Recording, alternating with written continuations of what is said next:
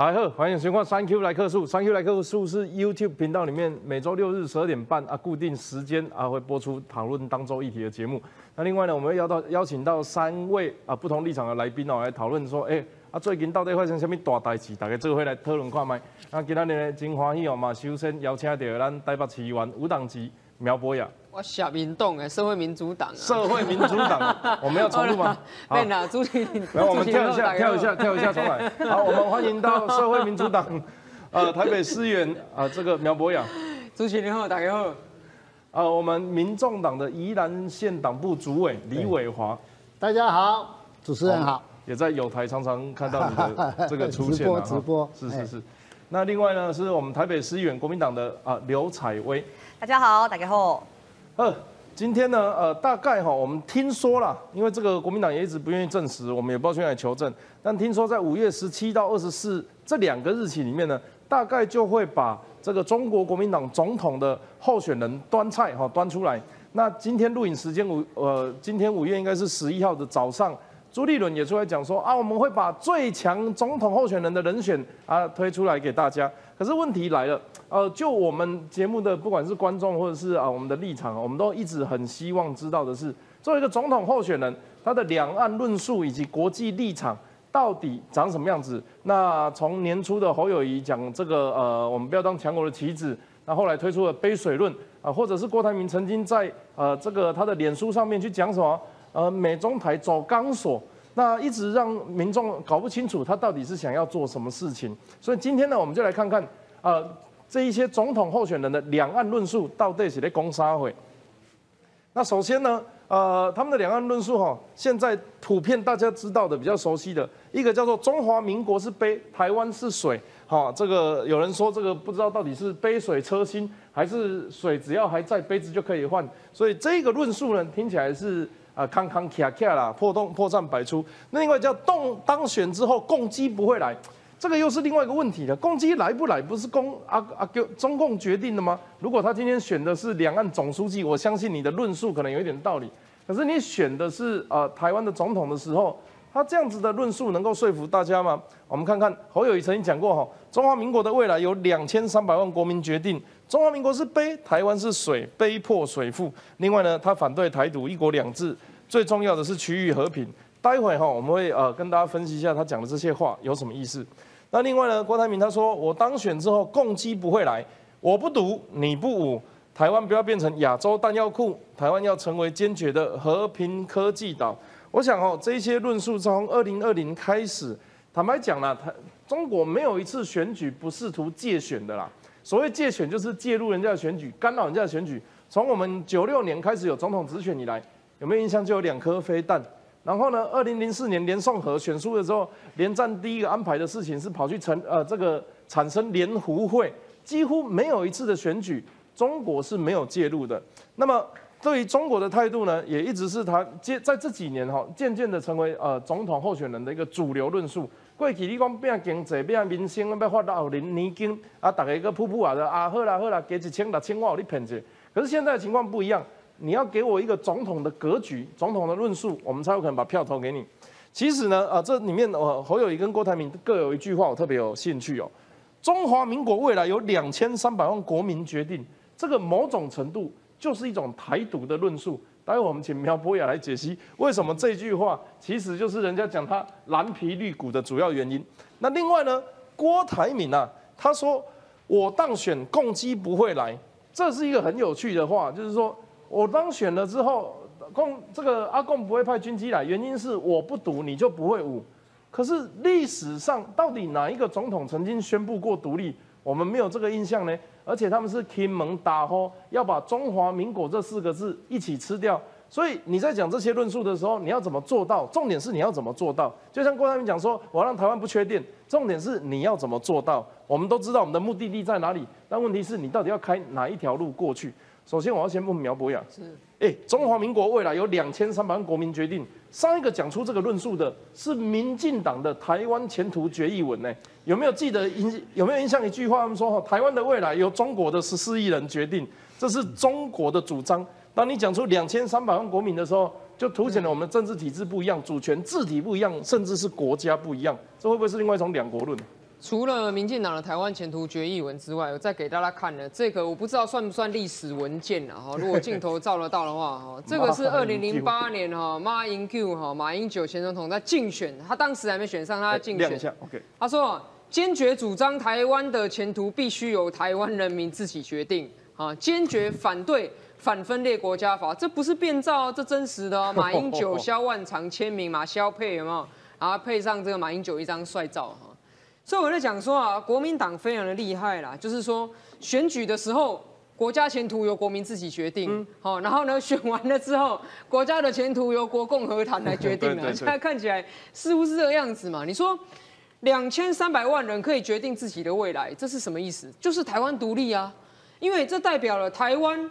自己就有最高的主权，台湾不受外国人管，所以我们自己决定自己的事情嘛。你知道现在有很多人会以为台独是什么意思？只有台独两个字才叫台独啊？这不对。如果你去看习近平所讲的，他讲说什么？习近平当然不接受台独了，他也不接受两个中国。什么叫两个中国？就是中华人民共和国跟中华民国就在两个中国嘛，这他也不接受哈。所以侯友谊讲中华民国，不管那中华民国是杯子啦、棋子还是筛子还是什么啦。也是属于习近平所讲的台独嘛，也不接受一中一台嘛，所以我觉得说今天国民党在选举的时候，当然他破画的很美。马英九以前讲过很漂亮，两千三百万人自己决定台湾的前途。可是你看他当完了十这个八年总统之后，他跑去中国，他讲什么啊？两岸一中啦，反对台独啦，对不对？所以我觉得以侯友谊这，我觉得他现在是在上个补习班啦。快速的恶补，因为他以前没有接受过这个嘛。可惜的是说，他的补习班用的参考书，好是过期的，啊，用到这个马英九时期，甚至比马英九更早，一九七零年代。九二共识起早人啊，那可能还要更早。你知道 杯子水的这个东西，其实讲很简单嘛。我认为他的比喻是错的啊。嗯。这个杯子哦，里面现在有水啊。如果说它没有水的时候，杯子还是杯子，对不对？只是没装水而已嘛。可是你看中华民国跟台湾没有台湾的时候，请问中华民国是什么？如果没有台湾的话，请问中华民国是什么嘛？这个道理很清楚啊。所以台湾是主体嘛，因为台湾存在，中华民国才会存在。那你像这样子的情况来讲，那侯友谊讲这个杯水论，其实我觉得这听起来好像跟韩国瑜讲什么棋子筛子，其实是差不多的事情，就是你不知道它里面的内涵到底是什么啊。好，所以。你说他一边要讲说两千三百万人可以决定自己的未来，但他又说我不让你决定要台独，哎，这下面艺术，那是谁决定？你侯友谊一人决定，还是侯友谊加习近平两个人来投票决定，对不对？那当然，郭董哈，我觉得他也是这个属于类哈科幻版的韩国语啦，就是说韩国语也开很多支票嘛，啊，什么 F1 赛车，我记得当时你还把摩天轮拍一个影片。哦，然后 然后这个迪士尼啦，对啦，赛马场如数家珍啊。对对对对，那其实郭台铭只是把它改成科幻小说内容嘛，是八万机器人大军，然后这个呃一线式一核电，哈这样子。那他的两岸论述，其实我觉得也是非常天真了。他讲说戴这个不是戴国旗帽哈，这个挥国旗唱国歌，共军就不会来。我说哇，那那么厉害，那还需要八万机器人吗？如果这样子，当初国民党为什么会来台湾？对啊。就是说，那你今天这个四行仓库哇，送一面国旗进去，哦，那这敌人通通都跑掉，是这样子吗？所以台湾不要变亚洲弹药库哦，这是他的主张。嗯，那我就想请教了，那你要拿什么去让中国不武嘛？他说哦，我不读，中国就不武。可是如果说连中华民国在中国眼中也是毒的时候，你要怎么办？今天我们要能战才能避战嘛。如果不能战的话，就直接把你吃掉啊！郭台铭做生意，他最懂啊。嗯。对于那种不能战的、不能跟他拼的，他就直接把他并购吃掉了嘛。哈，所以我觉得这两咖哈，这阿明哈跟阿高啊，两个其实我觉得叫做旗鼓相当、平分秋色了哈。那只是这个旗鼓相当、平分秋色，能不能让国民党呢那个取得啊，他想要重返执政啊？我觉得。在两岸论述上面还差得非常的远呢。特别邀请到呃华董啊，啊也是过去啊国对国民党生态蛮了解啊，好像也有看过你是这个原来是国民党立立委 在初选的时候有对有参加过。嗯，那那就你这整个从政的这个生涯啊，包含现在在网络节目上非常活跃哦，怎么帮我们看这两位候选人，或者是说台湾民众党在关心的这个候选人的两岸论述，你怎么给他们打分数？呃，我我现在在看哈，现在两位国民党的可能出现的候选人哈，那基本上他们对两岸的论述哈，其实各有论述，但是还是不是那么具体。但是我在想，国民党真正的这个两岸论述的精髓，还是以中华民国，嗯啊，中华民国和中中华民国的宪法为主。刚刚刚刚讲的，不管是杯水论还是干锁论，啊，那当然来讲都是他们啊。再从原来的基本哈，刚刚讲的我讲的这两点，一个叫做呃中华民国，第二个是中国民国的宪法，这两个演推出来的啊，不管是刚刚讲杯水论啊，台湾呃中华民国是杯子，台湾是水，还是干手的两边哈是两强，然后中间啊站了一个我们的台湾啊，我在想这个论述基本上不脱那个精髓的，这个精髓就跟我们台湾民众党我们柯主席讲的一样。啊，就是我们希望我们台湾民众党的主张就是台湾自主、两岸和平嘛。自主啊，那就是刚刚讲的，我们是一个主体嘛。啊，那两岸当然来讲，不管怎么样的情形，两岸和平是我们现在不管我们台湾两千三百万这个在我们台湾的人民哈，最大的公约数就是维持现状嘛。啊，那维持现状，大家可以好好做生意。好，那这个其实我刚刚讲的跟我们的柯主席跟两位国民党的候选人最大的论述的不一样，是他在这个比较的务实方面，哈，他是讲的一个现实，啊，因为两岸不和平的话，那台湾基本上是很难生存的，好，那我们台湾也要保持一个自主性，一个自主性一点要波起，所以说刚才讲到底是一国两制还是两国一制还是一国一制，哈。我们应该这样讲，我们是坚决反对一一一国一制啊。嗯，啊，那那我们刚刚讲，我们柯主席他对两岸的这个主张哈，也有在去年的这个城市论坛里面，他也讲过五个互相，就是互相认识、互相了解、互相尊重、互相合作，最后还要互相谅解啊。要在这个基础下面来推动两岸哈这个这个工作哈，然后可以。造成我们这个台湾最大的利利益啊！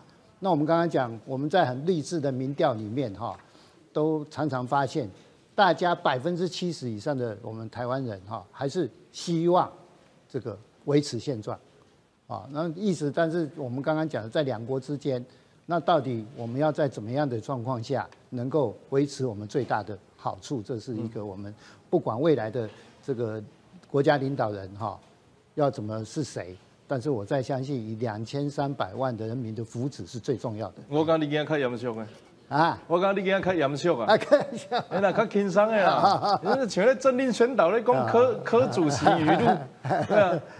你个人的意见呢？看看他们两个的讲法呢？你你你比较喜欢哪一个？哎，我个人觉得哈，不是这两个，基本上我都觉得不是那么具体的。哦，哎。但我是觉得，哎，不是，因为他没有真正把这个现实讲出来。哦，哦，弄干掉。哦，那这个部分也许在未来他有进一步的论述，不知道。嗯。但是现在这个稍微有一点模糊啊。剩没多久，剩八八九个月呢。你刚刚供出来了。八九个月就可以学当总统的话，那这样下一次很多人会出来选。补习班。难怪柯文哲都想出来选。他会说他准备很久。好的。啊，刘议员。想请问一下，呃，党内的论述，呃，有没有要替他们补充的？哎，是党内还是郭台铭还是侯友谊？啊，两位好像都是党内，还是你已经有？没有啊，你有觉得有一个是党外？郭郭台铭现在还不是国民党的。哦，现在还不是啊？对啊，对啊，其实郭台铭还不是，所以其实有很多很多的人都。可是今天有民调说已经超车了呢。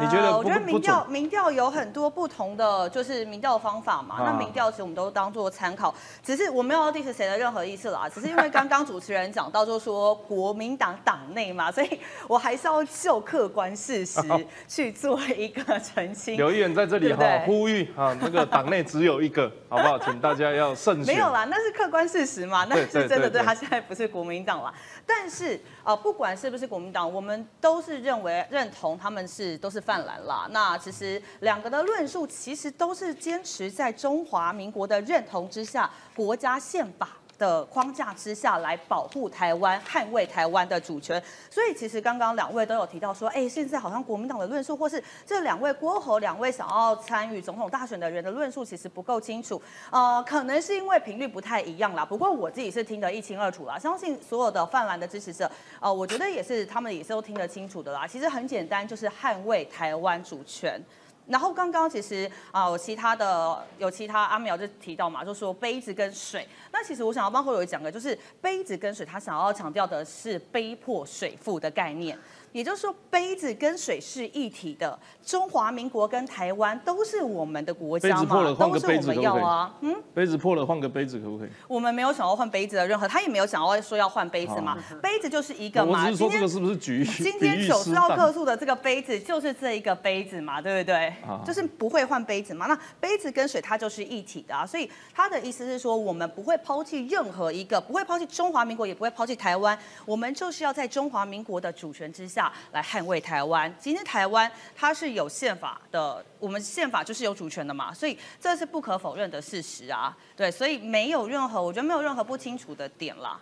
你觉得没有任何不清楚？那我就没有任何不哦，我觉得应该是这样子讲说，呃，所谓的不清楚在于做法的方面吧，对不对？很多人质疑这方面的确没有错，但是我认为在做法的方面，应该是呃，不管是侯还是郭，他们等到真的被提名之后，他们就会更清楚的讲出来。但是我也要质疑一点，其实很多人都在说国民党，包括绿营的，应该是绿营的都在质疑说国民党没有所谓提出做法、做法等等的。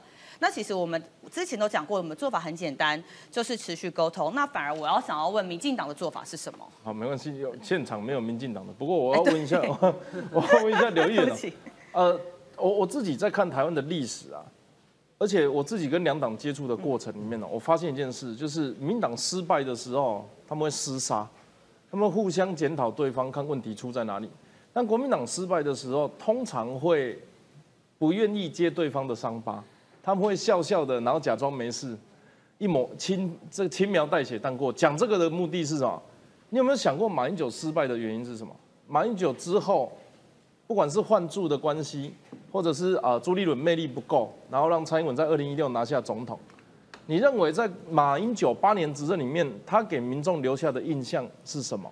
哦，那我想要失败是什么？我我想要先反问一下，我们要不我们要必答的意思，但是我想要先反问一下，可能主持人觉得。呃，你马你说马英九失败的这个他失败的点在哪边？是民调滑落的那个点吗？还是在呃，你所谓的马英九失败是指他的哪一个点？我我我认为他可以动员三四十万人上街就已经很很不成功了。你说反服贸那个时候吗？呃，我相信的确在马前总统后期，他在许多的论述上面是比较模糊的。嗯，那那个时候的一些社会舆论氛围。走到那个时候，他就是希望我们的政府是可以把立场讲清楚、说明白。所以，我这我是认为，在那个时候，马前总统的政府是的确有说不清楚的状况，所以才会让那个时候的整个太阳花学运起来。我觉得这是一个比较主要的原因啦。那如果你想要问的是所谓的两岸立场，或者是九二共识等等，对这个的话，我觉得其实你要扣马英九的九二共识不成功，那我不认为。但是九二共识走到后来，最后的确它是有被中国大陆扭曲的状况。好，那我最后问一个问题：你觉得马习会对总统候选人这个职务是加加分还是扣分？马习会对于总统候选好，我坦白讲，我不觉得是加分。嗯，对，我不觉得是加分。不觉得是加分？对，我不觉得是加分。因为以现在台湾整个社会舆论来说的话，跟社会氛围的话，的确他，我觉得不是一个加分的选项。我我为什么会提到马英九？你知道吗？就是其实你看，从李登辉时代，李登我我我到现在无关党籍也颜颜色，李登辉讲一句话，两岸关系就是特殊国与国之间的关系，被对岸打成两国论，说这个是台独，因此国民党把他。李登辉也讲过命运共同体啊。命运共同体跟命运共同体有很多个解释，你你说你跟邻居跟兄弟是命运共同体，那是一回事哎。习近平有说全人类是命运共同体。对了，好了，我的意思就是哦，独立的个体，就即便是结婚的两个人都有离婚的可能的，那何况是命运共同体？他的命运共同体还有前一阵子呃顾宽敏讲的那个兄弟之邦，哈，后来被赖清德引用，他就很明确讲，我们两个是不同的个体嘛。他的意思就是我们是两个，所以才有兄弟的问题，前因后果嘛。讲这个的原因是因为，哎，现在民众党要求要沟通，他觉得民党都不沟通，只有你能沟通啊。国民党一沟通就是投降，民众党的立场是这样嘛？我的理解。然后国民党就呈现一个我最会沟通，我沟通到可以跟习近平握手。可是近代这二十年的政治看起来，不是谁跟中国近谁就倒霉吗？两岸的论述一直去让中国觉得好听，真的是对加对民众加分的事情吗？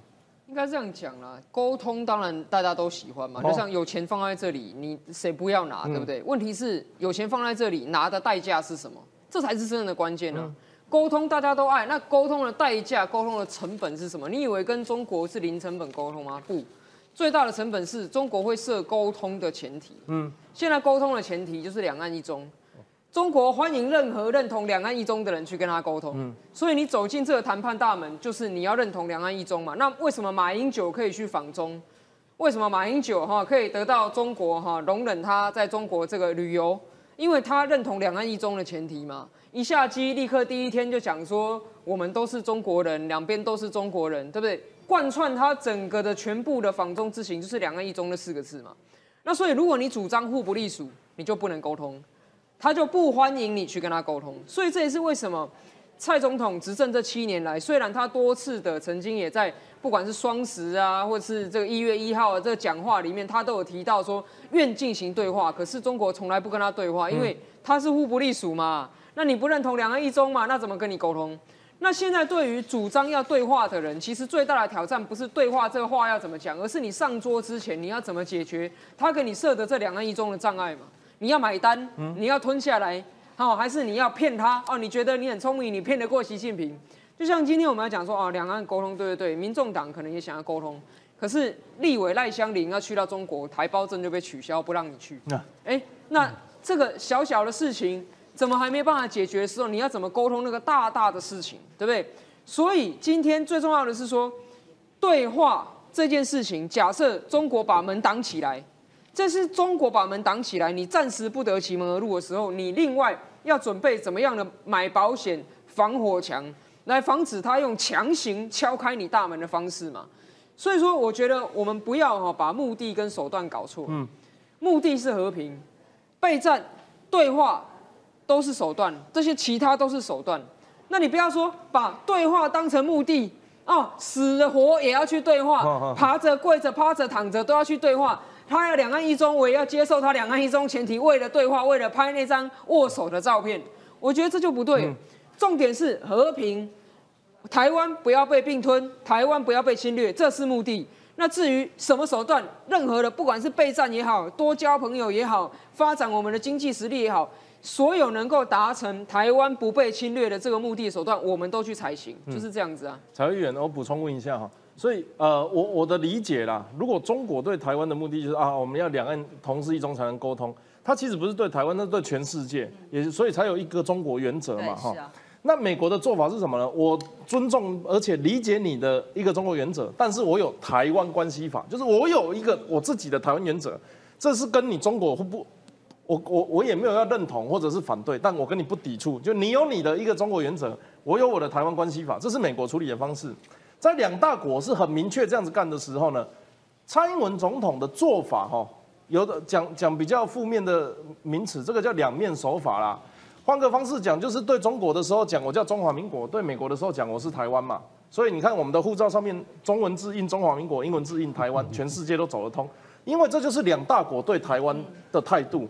那我请问一下，马国国民党的马英九为什么？哈，我们我们我们过去会觉得马英九啊，有人贴他可能对中国比较好啊，是中国台北啊，是省长啊，甚至被中国网友叫区长马区长嘛。国民党这几年啊，经过蔡英文八年的执政之后，在两岸论述上有没有一个新的提升？怎么评论蔡英文的？如果是你们比较负面名词的两岸手法，它是一个可行的外交策略吗？那国民党这次总统候选人，他这个两岸论述会往哪一个方向去走？首先，我觉得蔡英文总统他的两岸论述哦，如果要以整个论述来说的话，没有不可行，但是要以做法来说的话，是完全不可行。那其实刚刚主持人有提到说，呃，你评价蔡总统他的整个两岸策略是呃两面手法嘛，对不对？你说这是比较是用比较对比较负面，但我觉得不不是负面啦，因为对不是负面，因为其实如果要用呃主持人的这个话来评价的话，其实。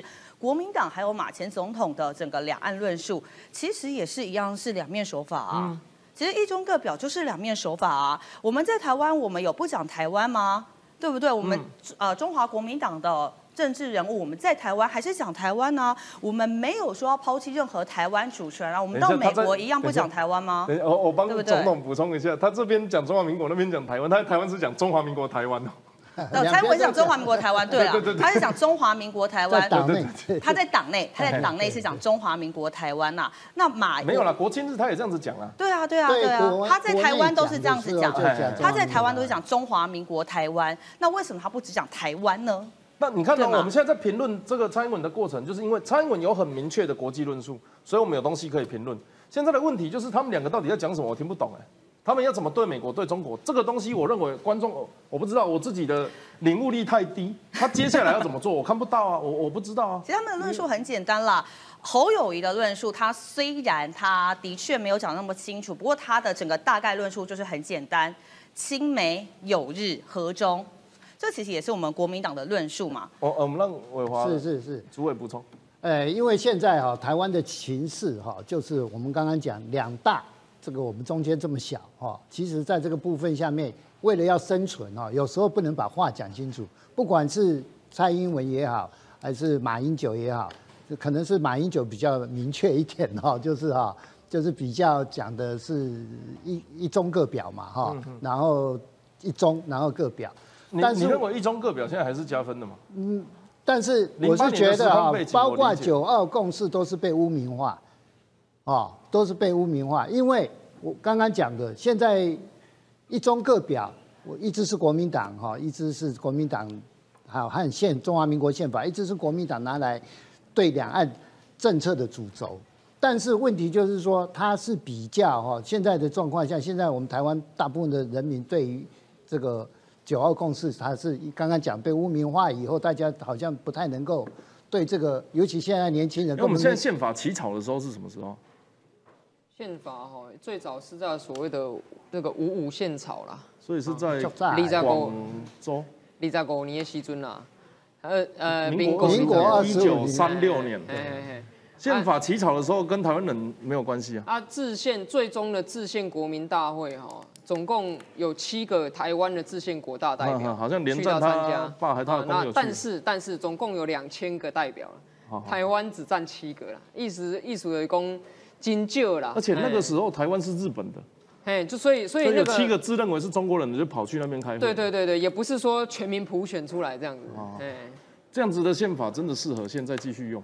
呃，当然，我觉得如果民进党质疑宪法的话。或是很多独派的人在质疑宪法的话，那我觉得 OK 啊。如果要要修宪，那就来提修宪嘛，没有说不行嘛。那其实我们其实过去也常看到，不管是独派团体，又或者是什么什么老师等等的，他们经常会在国庆的活动上面提出呃台湾国或者是什么一边一国的这个主张。那他们其实曾经，我记得他们也都有提过要修宪。对，那修宪其实就很简单呐，就是把所谓台湾的未来交给两千三百万人去决定，但是最后还是没有办法成立嘛，对不对？就我们没有说不行修改宪法，的确宪法它有它的历史因素等等的，这是我们不可否认的。但是现在的主观事实就是现在就是中华民国宪法。那其实博威哥跟这个阿苗他们也都，你们也都是中华民国底下的这个。呃，公不是公务人员，中华民国底下的明代吧，对不对？这个职务嘛，对不对？对啊，这是一个主观事实。当然你客观你会，当然你客观可以不认同，但你客观可以不认同，但是主观事实就是中华民国嘛，就是中华民国的明代嘛。这个这个很有趣了哈，就是说我们讲说我们是中华民国台湾人民代嘛哈，那某种程度上，因为我们是经过台湾人民的民主程序选出来的。对不对？那假设说今天是万年国代，哦，从黑龙江从哪里来的，在这边当到死，那不管是他叫什么中华民国，还是叫什么名字蒋经国的民代啊，哪一国的民代都是没有民主正当性。所以我觉得名称的问题，名称的问题，它有的时候它是一个符号之争啊。但是除了这个符号之争之外，最终我们要来认同的，其实是我们自由民主宪政秩序嘛。彭明敏先生，彭明敏教授，他以前也曾经开玩笑讲过一句话。只要台湾是独立的、自由的、民主的，国民要叫什么没关系，大家去决定，叫蒋经国他也可以接受。看，今天不管叫中华民国、叫台湾、叫中华民国台湾这些等等的，重点是我们的自由民主宪政秩序，台澎金马以及周遭附属岛屿的两千三百五十万人生活的这个共同秩序嘛。那中国它就是要来片面的改变这件事情。今天只要你不跟中国统一，不管你叫台湾、叫中华民国、叫中华民国台湾、叫台湾中华民国、叫蒋经国、叫什么国，抱歉，他就是要来并你。现在我们面对的问题是这个，所以有的时候超越这个符号之争，去思考一下，说我们现在实质要保护的到底是什么？我觉得这才是重要的。我我简单回复议员呐，我我没有我无所谓，我叫什么名字啦哈，但是。呃，我我只有一个历史客观的事实跟大家分享一下，全世界都是先有国民才有国家，只有台湾是先有国家才有国民。那所以我们的国民如果有不开心的声音，这本来就是民主的一部分，包含国家的名字，这个才是正常的民主国家。所以不，我觉得没必要套我们喜欢或不喜欢什么公职领用什么东西的。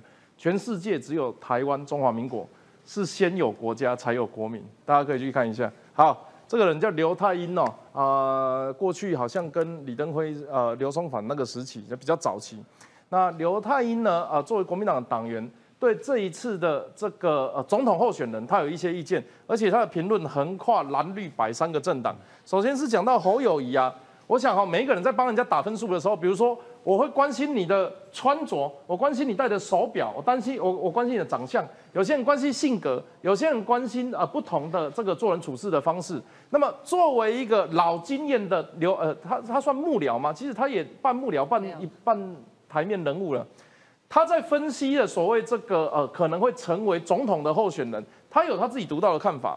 他第一个呢，他看侯友谊，他看格局。他认为侯友谊没有格局的魄力，迟迟不表态要选太晚了，弱点太多，国际跟国际观跟两岸单关系差太多，要当台湾的总统没有大学问、大脑筋、大慈悲心，难以胜任。他认为他的格局不够，他认为呢，他在做做地方首长，呃，跟人家这个相处，呃，或者是呃有一些怎么样的怎么样程度的沟通协调。他是可以做得到的，是有场面的。但是要讲到总统的格局，他的学养啊，他的素质可能还不太足够。他看郭台铭的时候看个性，他认为郭台铭没有一个协调的个性。郭台铭就是要做皇帝，当然在企业里面哦是可以由老板来决定事情的。郭台铭的事业都在中国，如果当中国的呃当总统的话呢，他可能会比较偏向中国。台湾人对他的疑虑非常的深。这个是他评论郭台铭啊，你看哦，他先讲格局，讲个性，然后讲到柯文哲的时候呢，他说在政治的这个呃理解上，跟政治的这个呃可能需要的能力上，他认为柯是政治白痴，不要把这句话剪下来说是我讲的，这是刘太英讲的。他说柯是政治白痴，这个这个我我认为他的用话很重。事实上这句话哈也可以帮柯文哲的智者呃可能会对他加分，因为柯文哲他标榜他是素人嘛，他标榜他没有包袱啊，然后啊的这个其他的政党没有他来的这个纯粹。那但是呢，刘太英是怎么评论的？这个哈他说市长任内跑来跟我咨询这个市政的事宜，问一问回去什么都没有做。现在哈，柯文哲的民调是十五趴，他也在想选总统。那侯友谊三十五趴呢？柯常常说自己的政商呃智商很高，在我看来，柯文哲的政治智商是接近白痴。那我的理解，这个文字读起来哈，比较像是柯文哲容易得罪人呐。那如果得罪人的话，他的政治力跟他的行政管理这两件事情是切开的。为什么政治这么重要？他为什么会用政治白痴来评论？就是当你要做事情的时候，呃，可能不只是怎么做，就你知道的，我还是一开始那个，我们的目标，我们的目的是一样的，大家都知道台湾要和平，那那那什么什么台湾安全，人民有钱，这个是废话，那不然是由哪个总统候选人出来说，我台湾要战争，然后然后人民要贫穷，看有哪一个总统候选，每一个这都废话，这不用讲，问题是你的手段跟方法是什么？而柯文哲有的时候他在做这些事情的时候。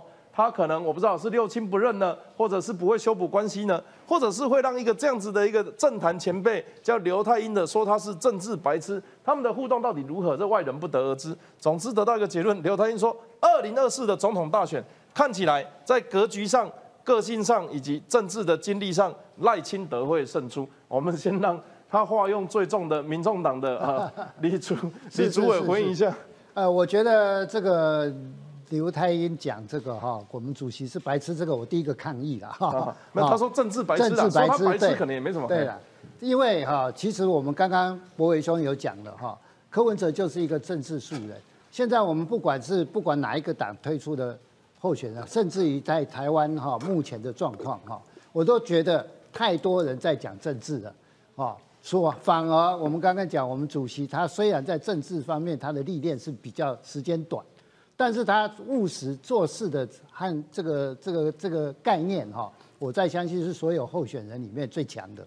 因为刚刚很多的我很多好朋友，不管是民进党的，还有这个国民党的，啊，他们常常在说，对我们柯主席主政的台北市哈，他们绝对敢说一句哈，他们没有贪污啦，啊，那事情做得好做不好，那是另外一件事，贪污的代志哈。你刚刚你刚表情不啦，不太对。贪污的代志哈，我是说很多人这样子认为的 哈，那不是百分之百哈，但是我刚才我们八年查到一百多件，你说局处首长。啊那是台北市政府这些，那局处首长其实有一些了哈。是是是，相对于哈，我是说他个人，啊，他个人的部分，啊，在这个部分下，人家说，哎，到台北市中很多朋友都不想去，因为他的意思会不会就是因为他个人可能都没问题，但是他找来的团队要组建成一个总统团队的时候，可能会有疑虑，因为他台北有已经有一个经验了嘛。是是，因为刚刚讲的刘太英讲的，他拜托他事情怎么会去或会去的时候没有做哈也许这是就是我们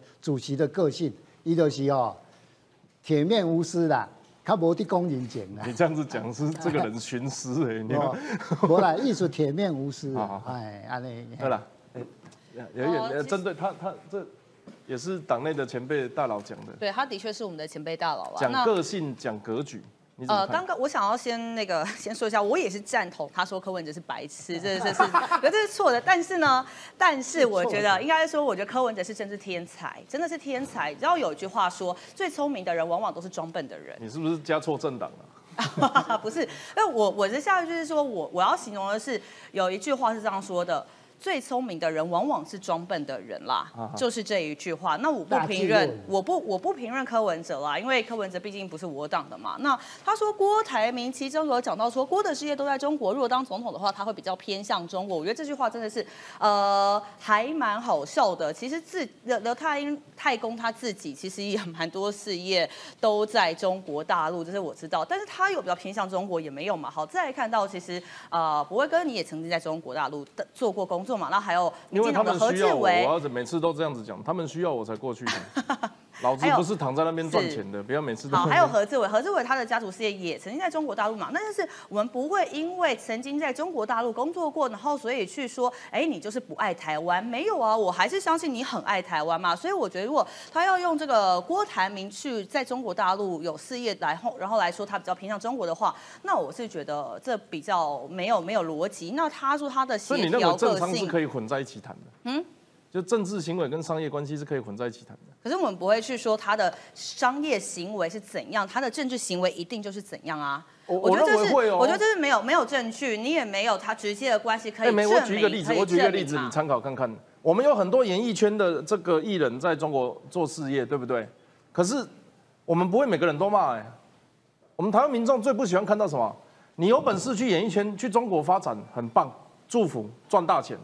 但是你如果是用骂政治来赚你的钱，比如说他说他是中国人好，那那如果要讲到这一个，其实你对们，所以政商是本来就是一体的啊。那如果要讲到这个的话，郭台铭之前曾经有没有骂过中国大陆政府？嗯，他什么都没骂过，有吧？他有直接说，大不了我撤场，我不干了，我不在中国大陆干，不结果还不在大陆嘛，，也？是还在啊。他讲过很多没有发生的事情没。有，但但是不管他在不在，他就是有呛，他敢呛。今天台湾两千三百多个人我比他敢。有有多少的人敢呛嘛？当然你你可以呛啊，你可以呛，只要公开呛，我都觉得拍拍手，我都觉得超佩服。但是因为我只是要说，不能因为他在中国大陆有事业，然后就说他一定会对台湾做什么，比如卖台啊什么，这就是民进党最爱讲的嘛，对不对？我是针对这一点来说啦，其实我觉得台湾一定会比较深。你如果解释皇帝个性，那个可能比较好讲。你解释中国这个，哦，我跟我很皇帝个性，我觉得没什么好解释的啦，他就是嘛。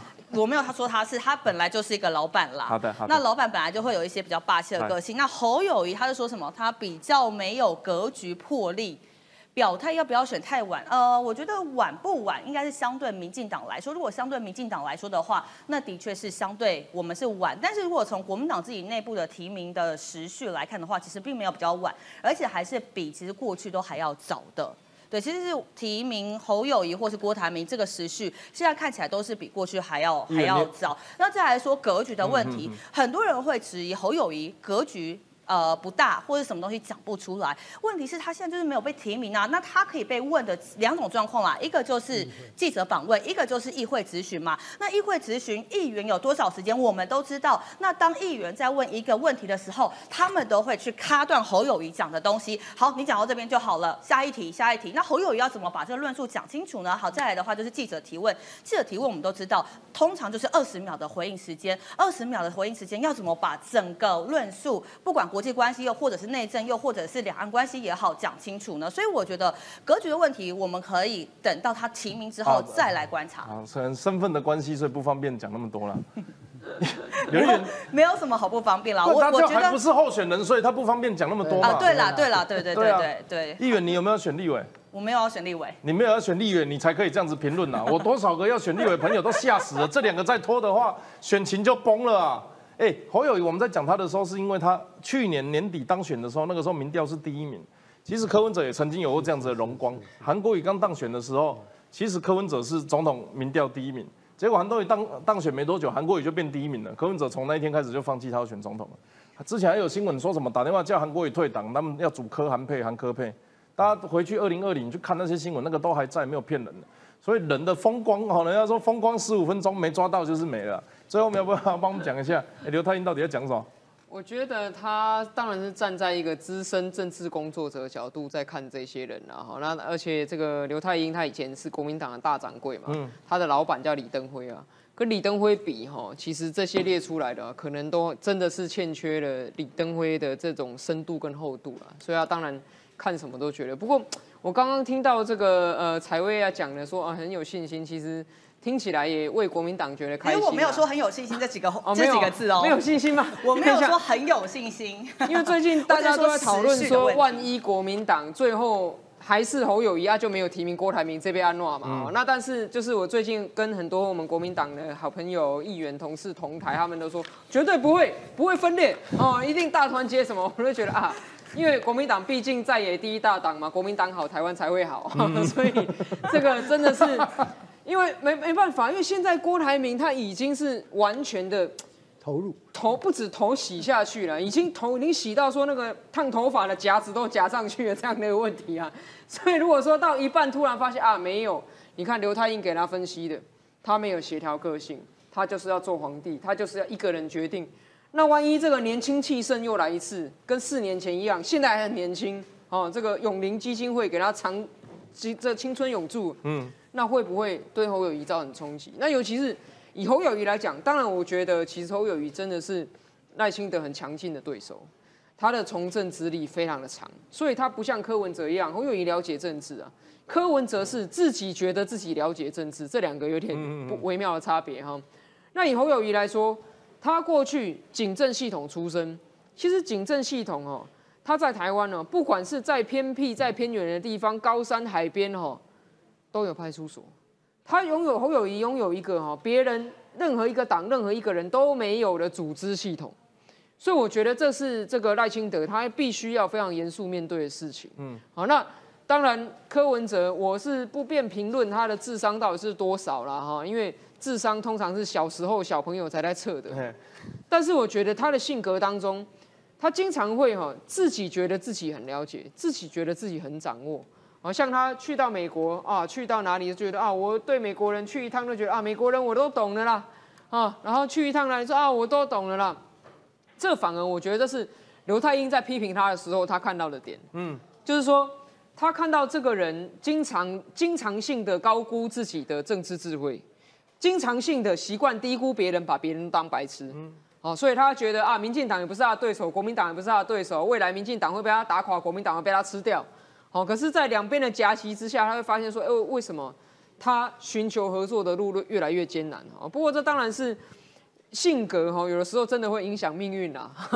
有的时候觉得自己天纵英明的人，如果刚好麾下有一批强将，他是当皇帝；觉得自己天纵英明的人，麾下找不到人哦，你旁边有一个，那会变成冷静。所以，所以就是强将一一群强将，一群真的。如果你觉得你天纵英明，但你手下没有一群强将的话，那你会变成天桥底下的说书人。嗯嗯，真的是这样子。